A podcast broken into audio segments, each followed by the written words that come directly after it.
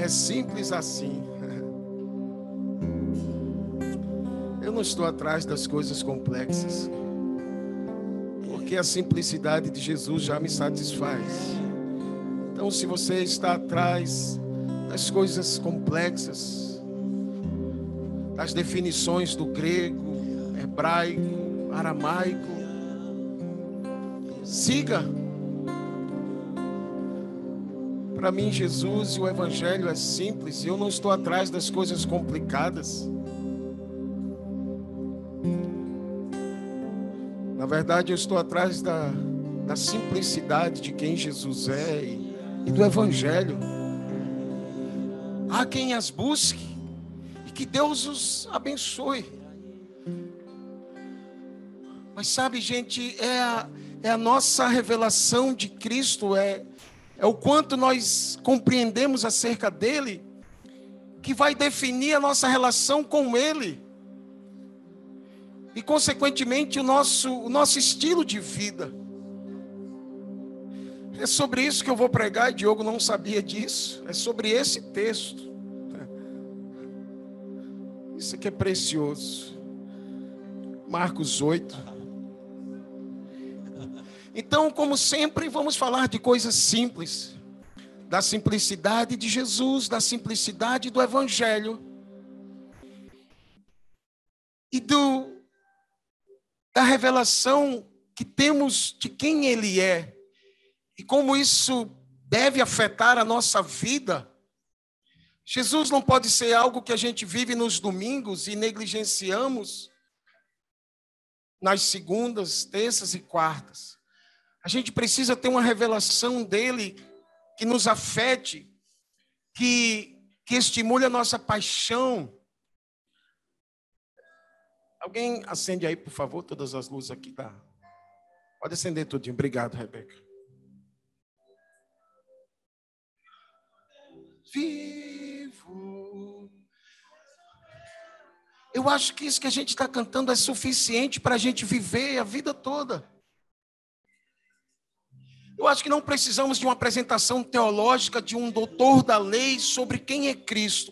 Para mim, se eu conseguir compreender com a mente e com o coração de que ele é o filho do Deus vivo e que ele se tornou o nosso Abba, nosso Pai, para mim é suficiente para agora todos os dias eu acordar e decidir viver de acordo com essa realidade, de tal forma que ela afete minha relação com ele e com o mundo, com as pessoas. Então, Marcos 8, esse texto essa semana me pegou e eu quero compartilhar. No final temos algumas coisas importantes para falar. Então fica até o fim. hey. Estamos ainda debaixo de uma carga de uma adrenalina muito grande que a gente viveu aqui, gente. Ontem, né? É, na verdade, foi uma sequência de três sábados Primeiro com as crianças, depois com os pré-adolescentes e ontem com os jovens. E por incrível que pareça, isso aqui ontem se tornou uma, uma arena, eu posso dizer que pelo menos semi-profissional de pitbull. Não sei como foi que isso aconteceu e aconteceu. Eu não sei quem é mais doido, se é a Aldilene que, que recebeu essa, essa visão ou quem executou. E para piorar, a noite já não era mais uma arena de pitbull, era um, um labirinto cheio de capeta. Que doideira, toda a vizinhança veio ver.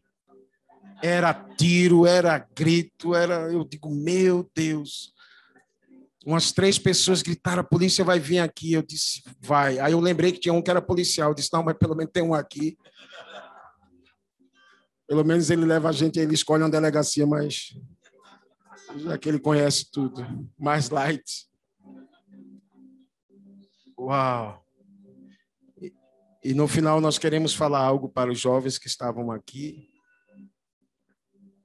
E queremos louvar a Deus, então, pela vida de todos que se envolveram. Nem todos puderam estar aqui trabalhando, porque a gente queria proporcionar um ambiente que fosse mais à vontade para os jovens, então, mas a equipe foi grande, desde aqueles que intercederam, que contribuíram financeiramente, que fizeram algum prato, que trabalharam aqui, que não dormiram, que cuidaram da casa.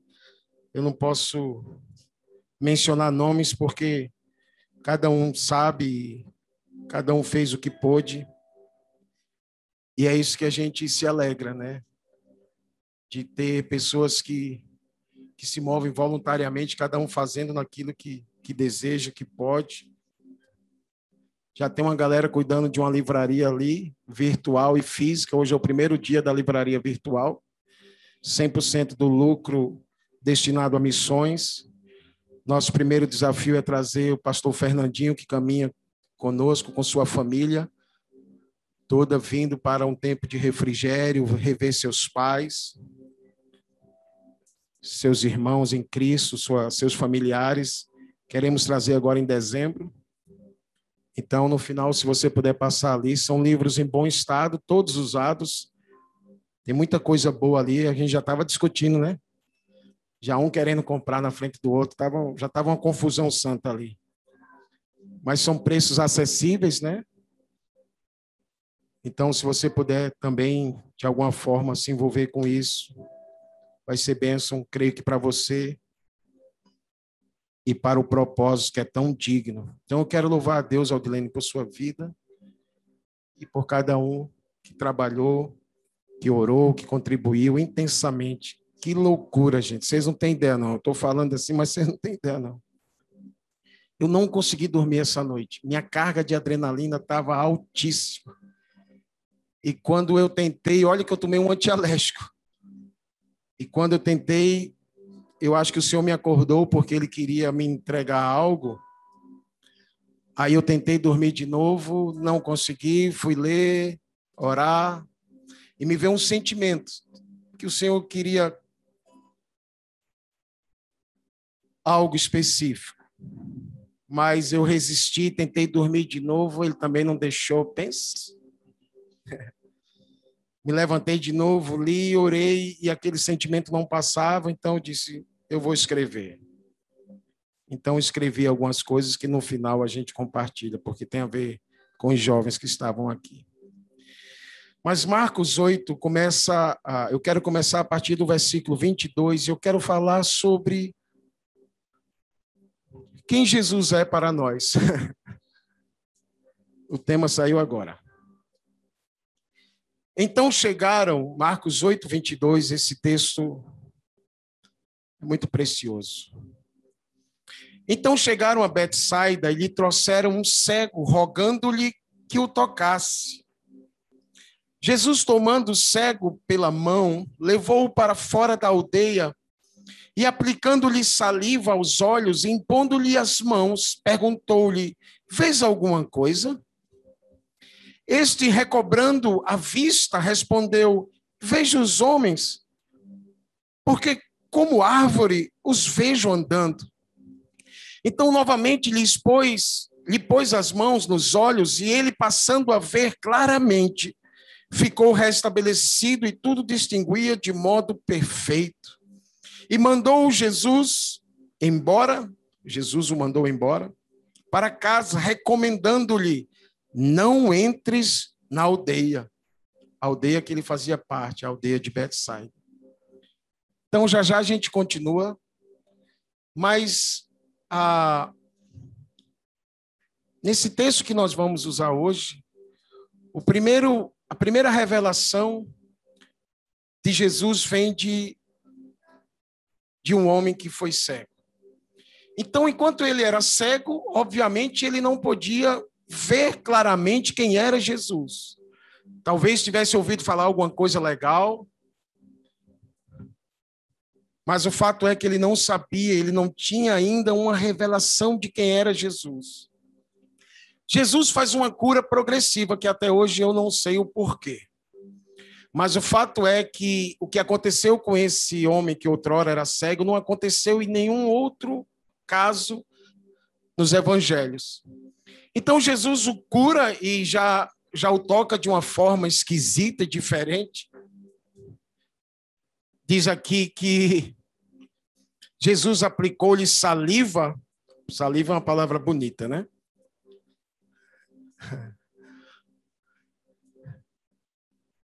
Primeira coisa, uma dica, um toque de amigo: não tente compreender e, consequentemente, não tente limitar a ação de Jesus.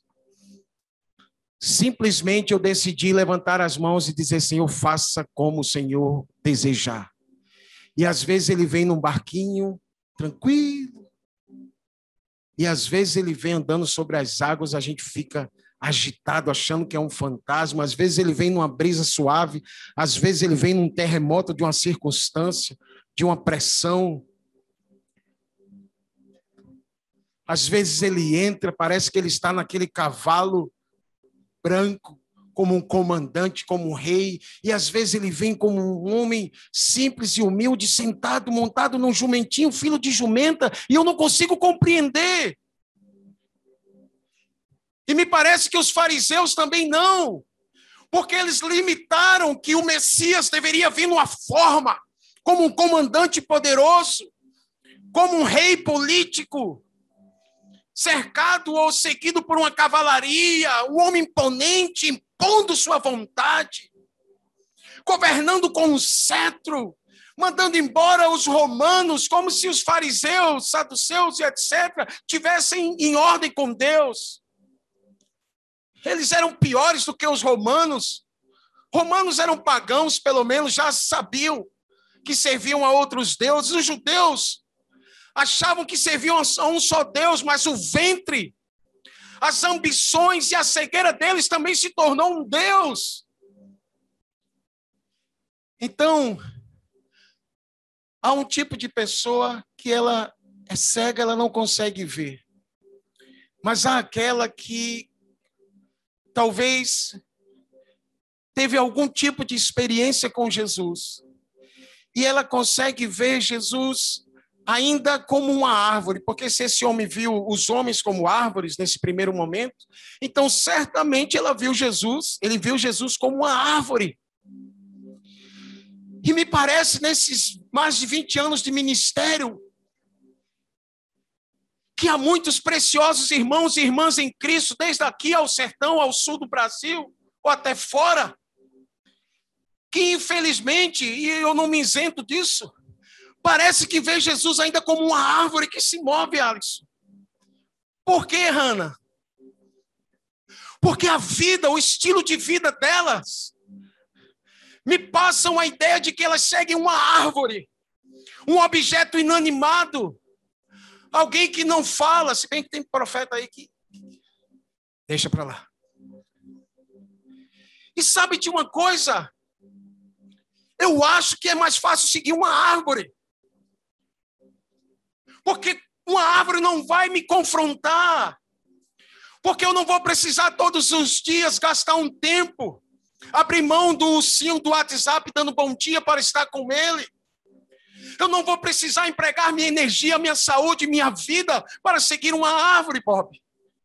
É muito mais fácil seguir Jesus. Por isso que tem o tal do panteísmo. Homens malucos, desculpa a minha opinião, mas é a minha opinião, que preferem, por causa da cobiça e da loucura em que estão vivendo, dizer que Deus é uma árvore porque uma árvore não vai mandar carregar uma cruz, não vai mandar viver em santidade, não vai mandar viver de forma íntegra. Então ele está, ele é, ele é uma árvore. Não. Jesus não. Então, se há pessoa cega que não vê nada, há aquele que parece que consegue ver como uma árvore. Talvez já seja um progresso mas não é a visão correta, plena, perfeita. E Jesus, percebendo que não foi suficiente, Jesus então o toca mais uma vez. Novamente, Jesus impõe as mãos. E agora ele passa a ver claramente. Ele fica restabelecido e tudo passa a distinguir de modo perfeito, ou seja, ele passa a ver tudo de forma perfeita. Mas talvez isso não foi suficiente. Talvez aquele, aquela experiência melhorada ou mais profunda não foi suficiente, talvez, para afetar a sua vida. Por quê? Porque não ouvimos falar mais nada sobre ele. E aí, só uma curiosidade. Jesus, quando vai curá-lo, Jesus tira ele da aldeia de Betsaida. E quando o cura, diz: Olha, não volte para a aldeia. Que, que comando esquisito. Para você entender isso, pelo menos eu anotei na minha Bíblia, Lucas 10, 13. Pode ser uma explicação, pode não ser. Mas como diz nosso amigo Alisson, a própria Bíblia se explica. Então, a, a Lucas 10, versículo 13, pode ser uma explicação por que, que Jesus o tirou da aldeia. Isso aqui é só um detalhe, tá, gente? Não tem diretamente a ver com o que eu quero, com o que eu estou falando, mas é uma coisa legal. Diz assim: ai de ti, Corazim, ai de ti, Betsaida, a aldeia que o cego vivia. Porque se Tiro e em Sidom se tivessem operado os milagres que em vós se fizeram, há muito que elas se teriam arrependido assentadas em pano de saco e cinza. Contudo, no juízo haverá menos rigor para Tiro e Sidom do que para vós outros. Tu, Cafarnaum, elevar-te-ás porventura até o céu? Descerás até o inferno. Ele está falando de cidades inteiras aqui, gente.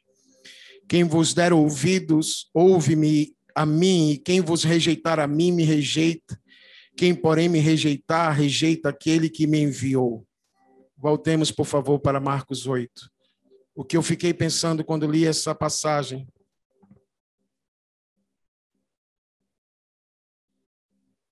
É que Jesus, por alguma razão, tirou aquele homem daquela aldeia. Isso é fato, está escrito. Mas fico pensando se não foi por causa do ambiente. Que tipo de aldeia era Betsaida? Que tipo de estilo de vida, Janinho e Alexandre? Os homens de Betsaida viviam a tal ponto que Jesus disse: Cara, eu vou curar esse cego, mas eu preciso tirá-lo desse ambiente. E quando Jesus o cura, Jesus diz: Mano, volta para lá, não. Cuidado com isso, irmãos. Porque me parece que a gente vive numa Betsaida nesse mundo. Onde Jesus é até um cara legal para alguns, mas ele ainda não é o Cristo, de fato o Rei, o Senhor, o Messias. Aqui termina a história desse homem, mas vamos continuar. E eu espero que nenhum de nós esteja na condição do cego ou do que vê, mas ainda assim vê como uma árvore ou mesmo esse que viu claramente, mas talvez viu as coisas de modo tão perfeito que esqueceu Jesus, porque a Bíblia não fala mais nada dele. É uma suposição. Na eternidade a gente vai achá-lo, aí a gente fica sabendo. Verso 27. Então Jesus e os seus discípulos partiram para as aldeias de Cesareia. Betsaida, Jesus não estava afim de ficar, cara. Ele amava todos e ama todos, mas incredulidade machuca o seu coração. Se tem algo que fere o coração de Deus, é incredulidade. E Betsaida me parece que era um ambiente assim, ao ponto de Jesus dizer: ai de ti, Betsaida.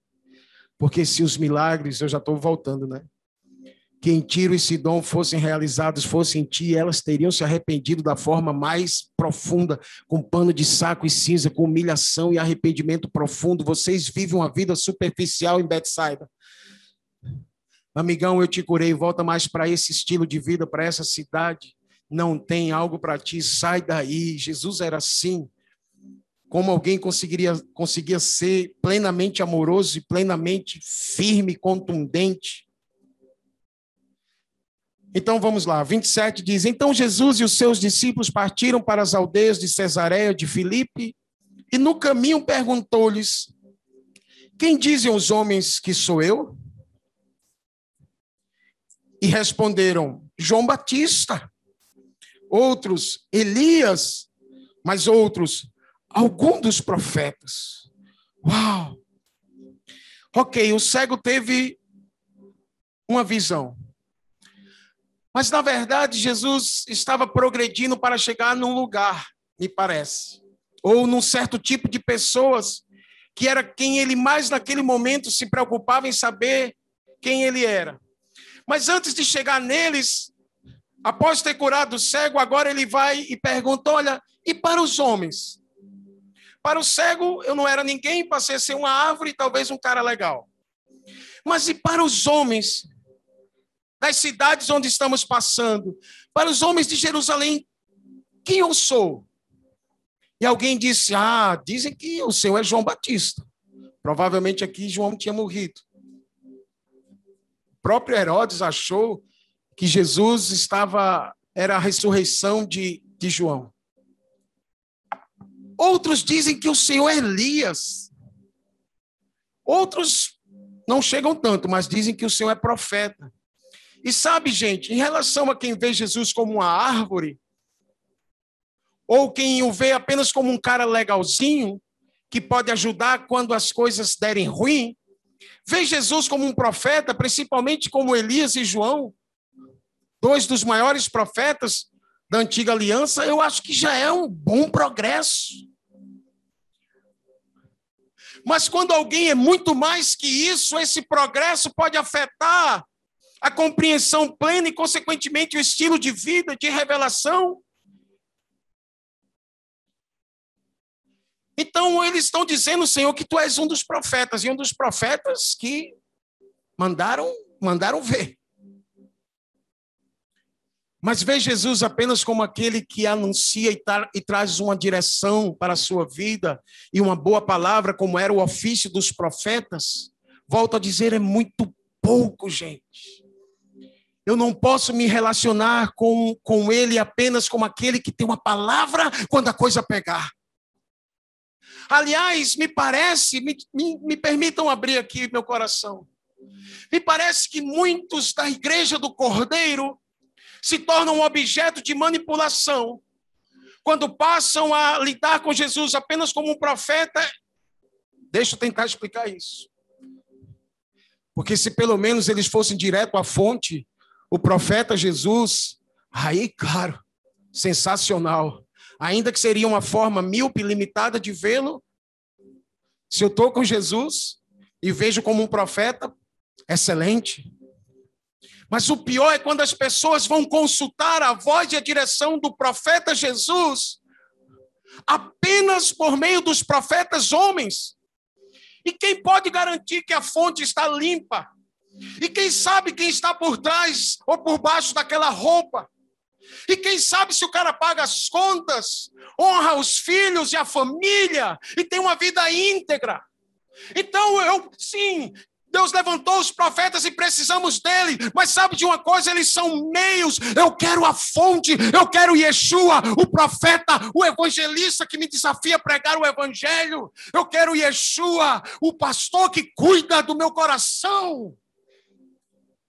Eu quero Yeshua, o mestre que me ensina por meio do seu espírito e de sua palavra, sua palavra. Eu quero o apóstolo que me desafia a viver, ou me chama para viver seguindo ele como estilo de vida, até que as nações sejam alcançadas. Ok, é isso que as pessoas dizem? Sim, Senhor. Tá bom.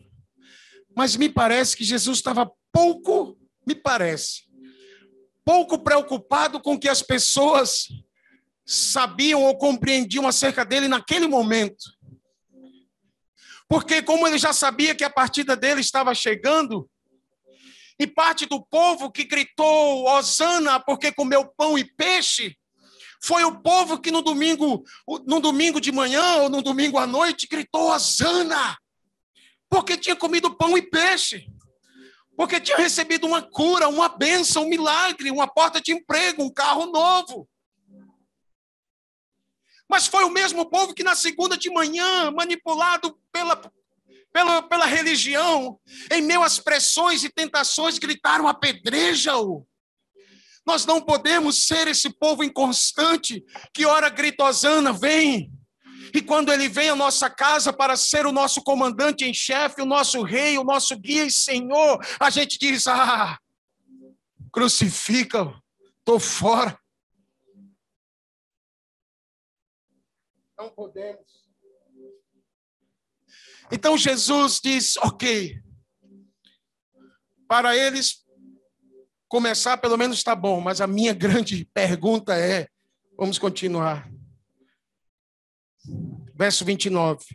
Mas vós, esse vós é eu e você, pode ficar certo. Nessa manhã, o que ele quer saber é: e vós? Que estão em Candeia 5626, Rua Campo Grande, reunidos nessa manhã. E para vós, quem eu de fato sou. Pense aí. O que Jesus é para você? Ah, o que nós acabamos de cantar. O Cristo, o Messias, o enviado, o prometido Salvador do mundo. É! Uau, que beleza! Mas os teólogos também têm essa revelação. E parte dos teólogos me parece que não creem nisso. Fecha parênteses. Então a igreja canta no domingo à noite que ele é o Messias. Você vive de acordo com essa realidade? Ele de fato é o Salvador seu e, e meu que afeta nossa vida, nossas relações, a forma como a gente lidar com o mundo. A pergunta nessa manhã que me parece que o Espírito faz para nós é: quem eu sou, quem Jesus é para vocês, de fato?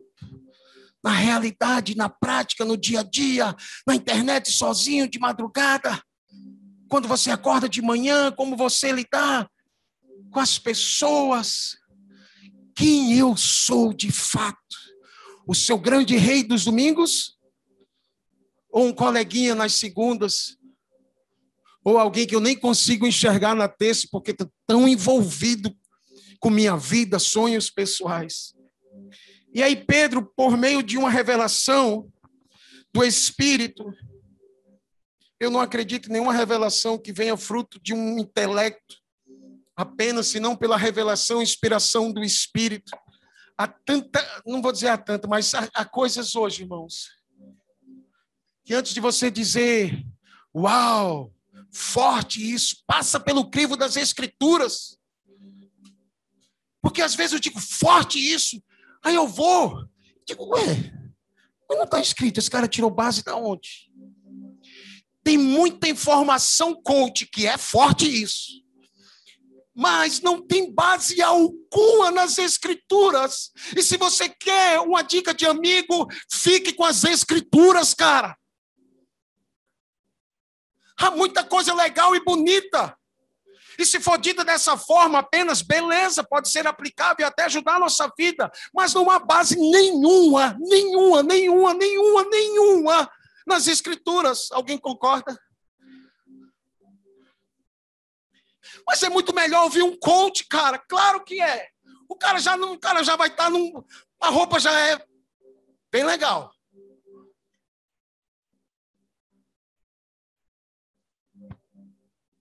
O evangelho também é muito legal. É, na verdade, é mais legal do que esse evangelho, porque esse traz cruz. O evangelho sem cruz é muito mais legal, porque eu posso ir no domingo de manhã e depois já sair para viver minha vida como eu achar melhor.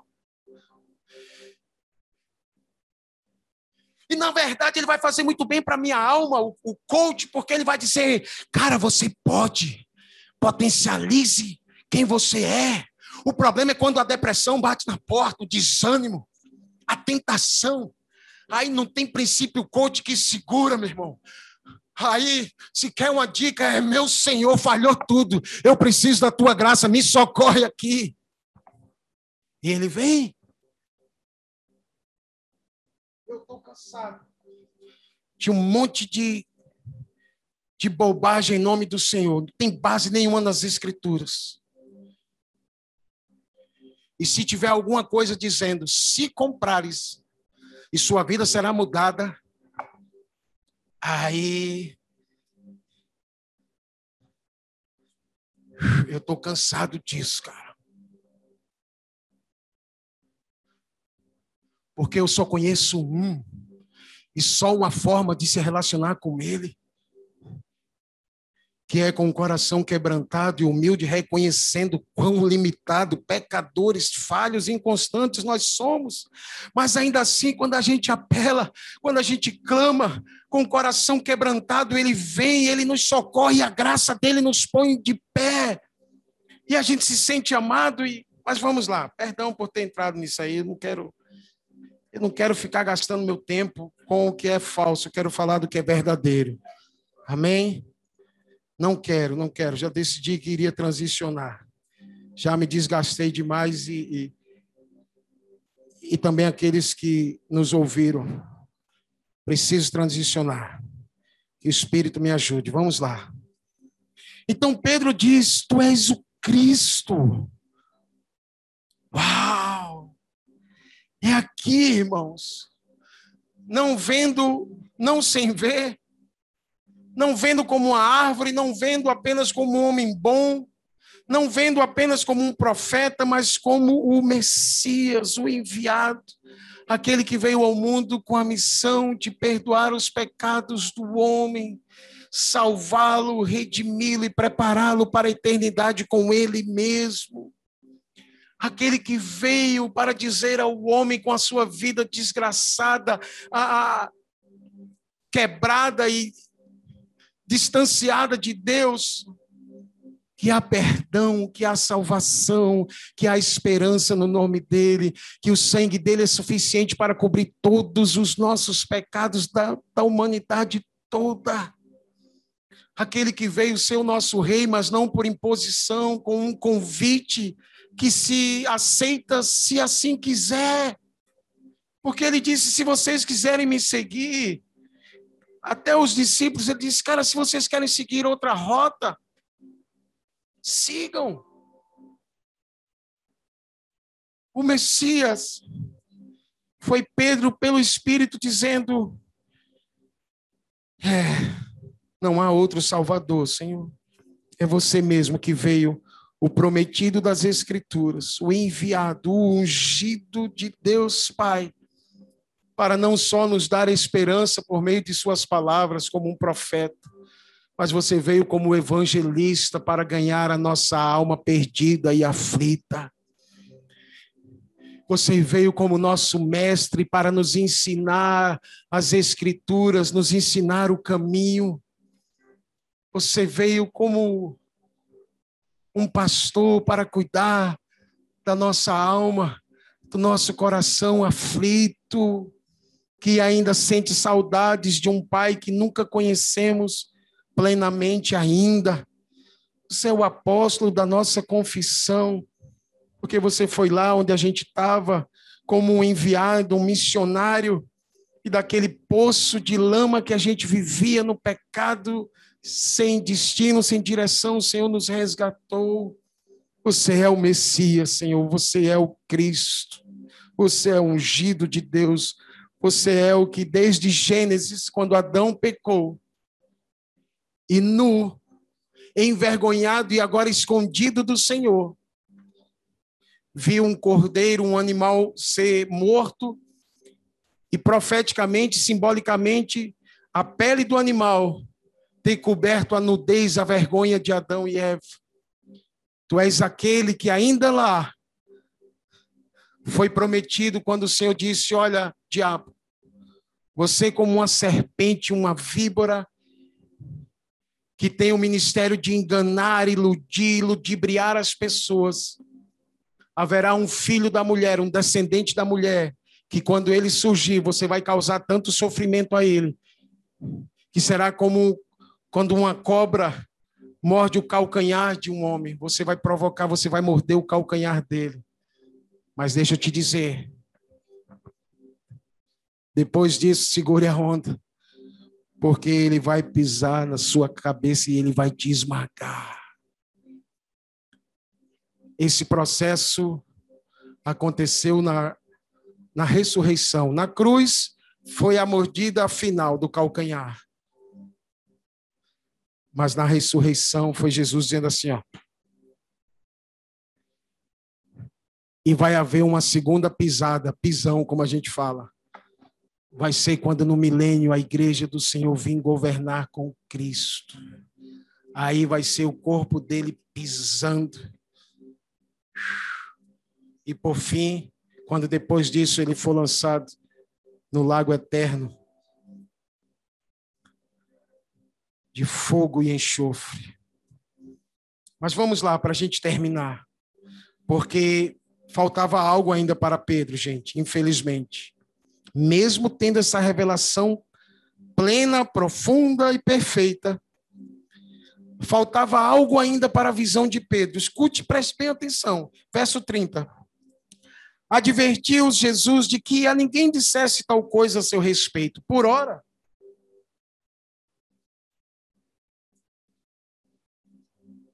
como o povo ainda não estava preparado, e como Jesus ainda precisava terminar a sua missão na terra, obrigado, Zé. É, Jesus falou: Olha, não fala para o povo isso que vocês tiveram, essa revelação que vocês tiveram, porque se os fariseus souberem disso, vão me tirar da terra antes do tempo. Eu ainda preciso completar algumas coisas. Então, fica para vocês isso por enquanto. Ok.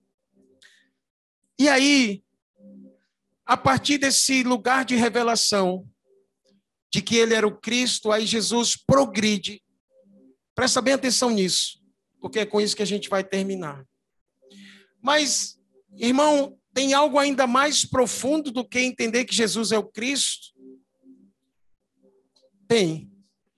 É quando a gente entende o que ele veio fazer e a gente se adequa a isso na nossa vida.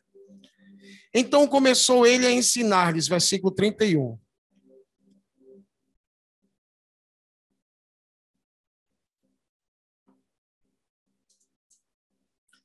A revelação de Pedro de que Jesus era o filho do Deus vivo permitiu Jesus agora ir para o próximo passo. O último passo, um lugar mais profundo. Olha o que ele começa a ensinar então, a partir desse lugar de maturidade, dessa revelação mais profunda.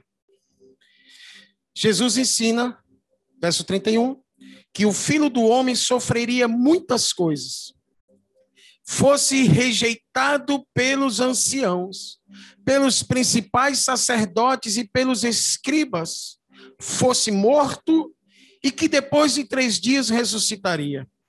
Isto ele expunha claramente, mas Pedro, chamando-o à parte, começou a reprová-lo. Pedro, que teve a revelação.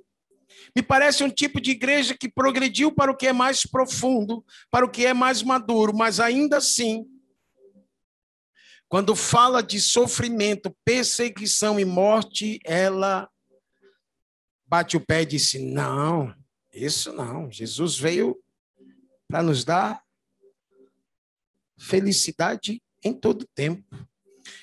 Jesus, porém, voltou-se fitando seus discípulos, repreendeu a Pedro e disse: Arreda Satanás, porque não cogitas das coisas de Deus e sim das dos homens. Caramba! Então é possível ter uma revelação profunda de Cristo no momento e no seguinte momento negar tudo. Então é possível dizer, Senhor, não, de modo algum.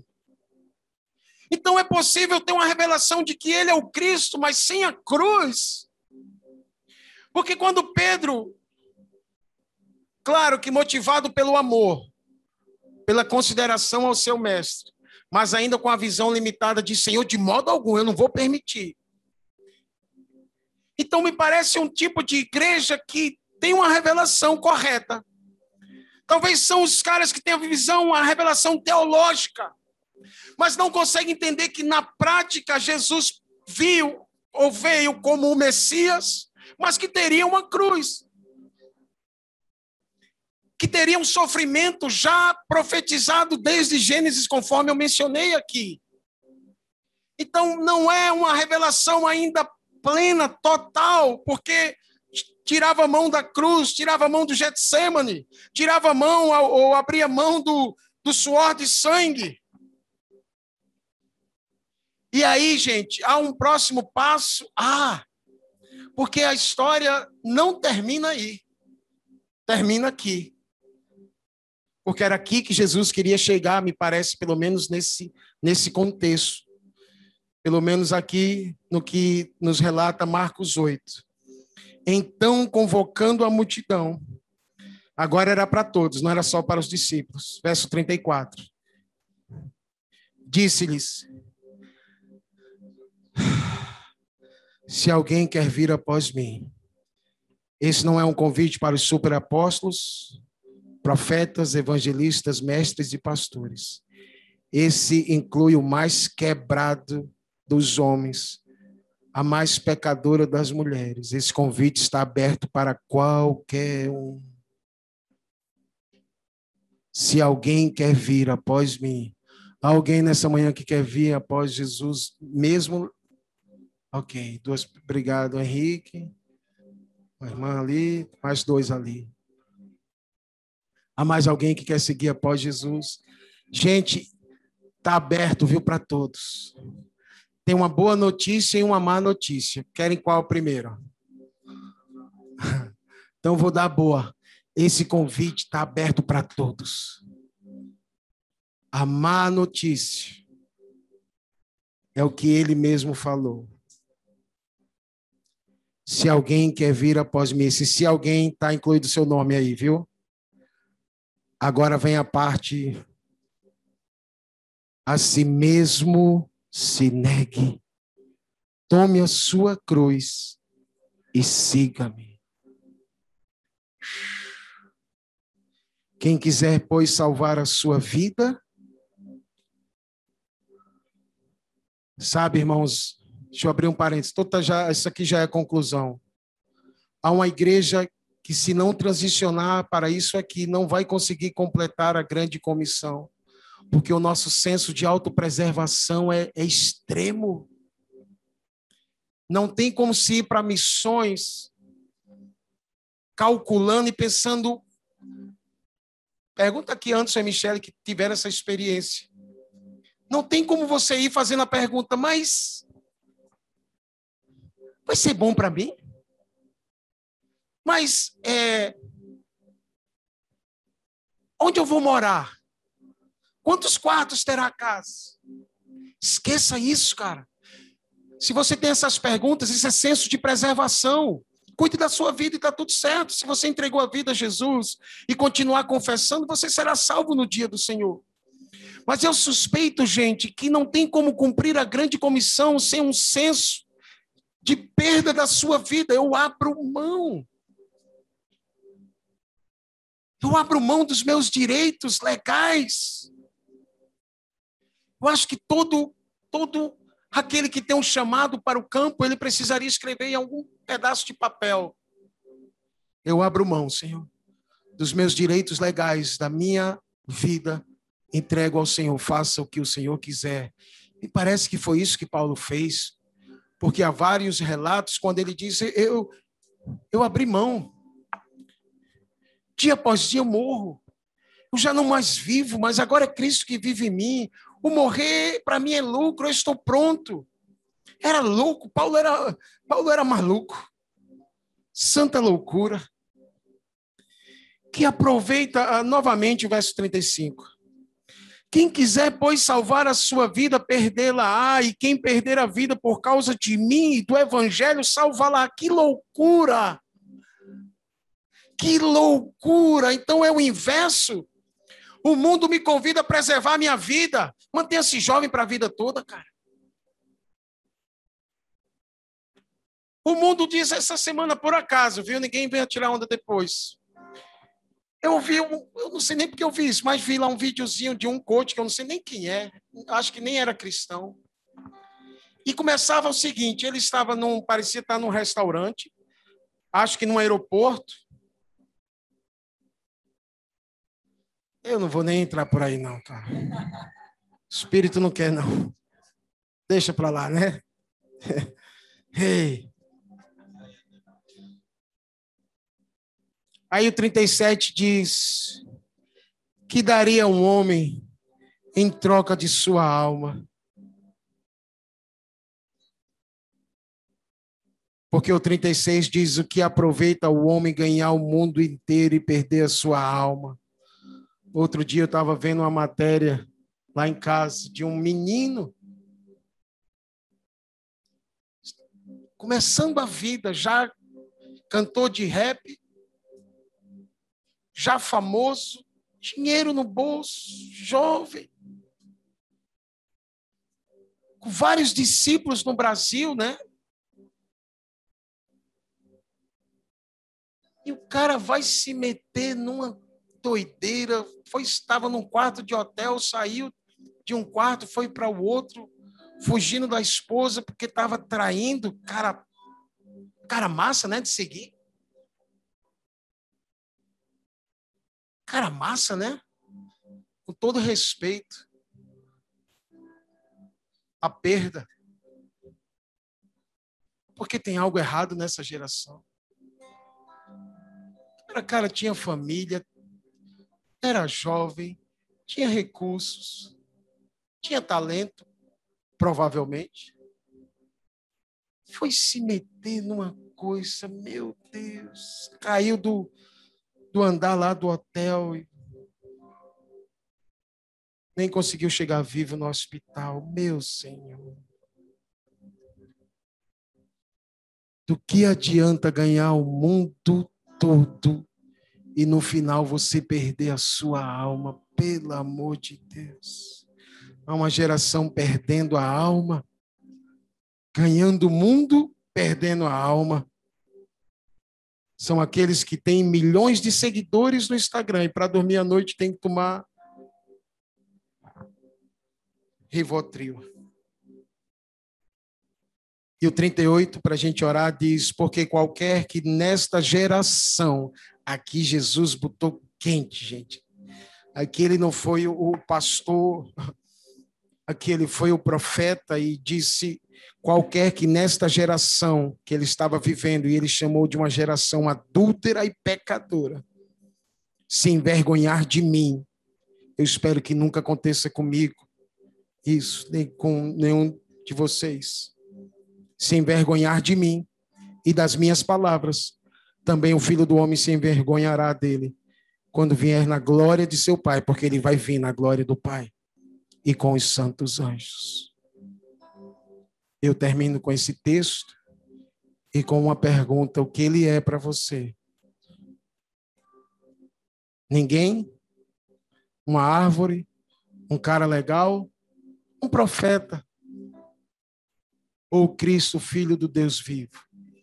Se ele é o Cristo, filho do Deus vivo, você precisa entender que ele precisava sofrer e já fez isso por nós. Agora é a nossa parte. Eu quero orar e não precisa levantar a mão nem ficar de pé por aqueles que entendendo que ele é o Cristo, filho do Deus vivo, e eu sei que Ninguém tem dúvida disso aqui. Nem mesmo as crianças, nem mesmo o pequeno Noah que está ali. Mas eu quero orar por aqueles que querem, que entendem que não tem como seguir ele sem cruz. Fred, que bom que tu ficou até o final, porque tu tem uma parada aí. Fred precisa trabalhar. Eu quero orar, gente, por aqueles que entenderam que para seguir o Cristo, o Filho do Deus vivo, vão precisar diariamente renunciar a si mesmo, tomar uma cruz e segui-lo. Não garanto se vai ser bom para você. Não garanto que. Mas eu garanto que no final vai dar certo. Porque a gente estará com ele para sempre. Cantando o cântico de Moisés o cântico do Cordeiro com a Assembleia dos Santos de todos os tempos, diante do grande Rei do universo, aquele que nos redimiu do cativeiro, do inferno, do pecado, do Egito de Babilônia, se tornou o nosso conquistador. E mesmo sendo o rei de tudo, o governante máximo, o criador das nações, deseja ser o nosso amigo pessoal. Abaixa sua cabeça. Cristo, Deus vivo, tu és o meu Pai, tu és o meu papai. Sim. Cristo, Filho do Deus vivo, tu és o meu Pai, tu és o meu papai. Cristo, Filho do Deus vivo, tu és o meu Pai, tu és o meu papai. Cristo, Filho do Deus vivo, tu és o meu Pai, tu és o meu papai. Espírito Santo, Jesus não é um ninguém, ele não é uma árvore, ele não é apenas um homem bom ou mesmo um profeta. Jesus, o Senhor é para nós o Messias, o enviado e ungido para nos resgatar deste mundo perverso, de uma vã maneira de viver, para cobrir a nossa nudez com a sua pele, com o seu sangue. O Senhor nos incluiu num corpo, agora somos família, ainda que na prática estamos tentando aprender como é que isso acontece, Senhor. Como é que é isso? Mas você é o nosso Salvador e você é o nosso. Mas me parece, Jesus, que o desafio é, além de ter o Senhor como nosso Salvador, o nosso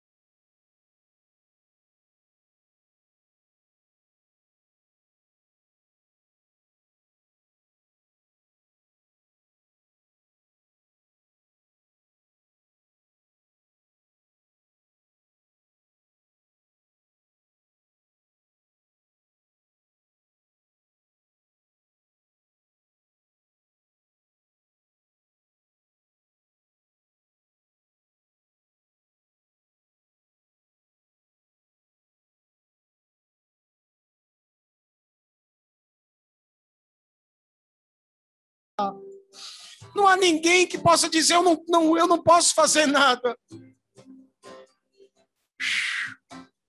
Que a gente viva de acordo com essa revelação que estamos cantando nessa manhã. Vamos declarar isso.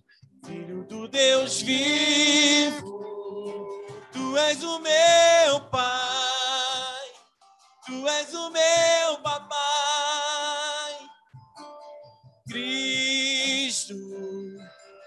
do Deus vivo, tu és o meu pai, tu és o meu papai, Cristo, Filho do Deus vivo, tu és o meu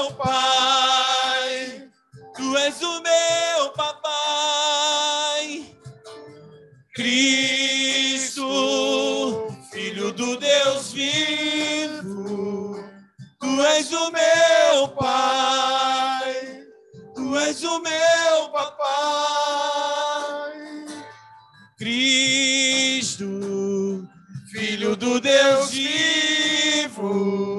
Amplie, amplie nessa manhã a sua revelação de quem Ele é. Que nossos olhos se abram, que todo véu seja removido, que nosso coração seja iluminado, que os olhos do nosso homem interior sejam iluminados para compreendermos a beleza, a plenitude, a grandeza daquele que nós servimos. Não veja ele apenas como um homem bom, ele é, mas muito mais que isso. Não veja ele apenas como um profeta que tem uma palavra para te, te dar uma direção. Deixa que ele se torne o Salvador e Senhor da sua vida. Viver sem ele é viver perdendo tempo. Cristo. Eu não quero ser o Senhor da minha vida. Eu não preciso de outro Messias. Todos os outros Messias falharam. Todos os outros falharam. Todos os outros falharam. Todos os outros falharam.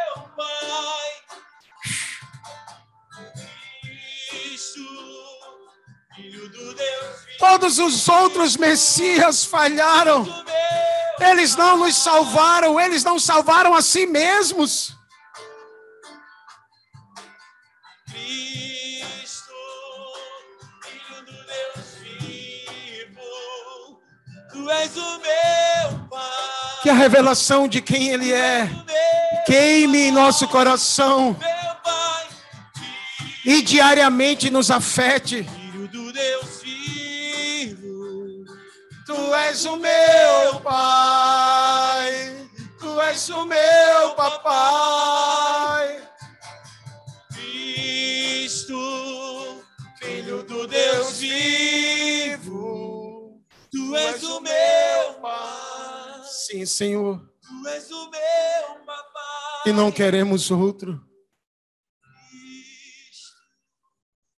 Filho do Deus vivo.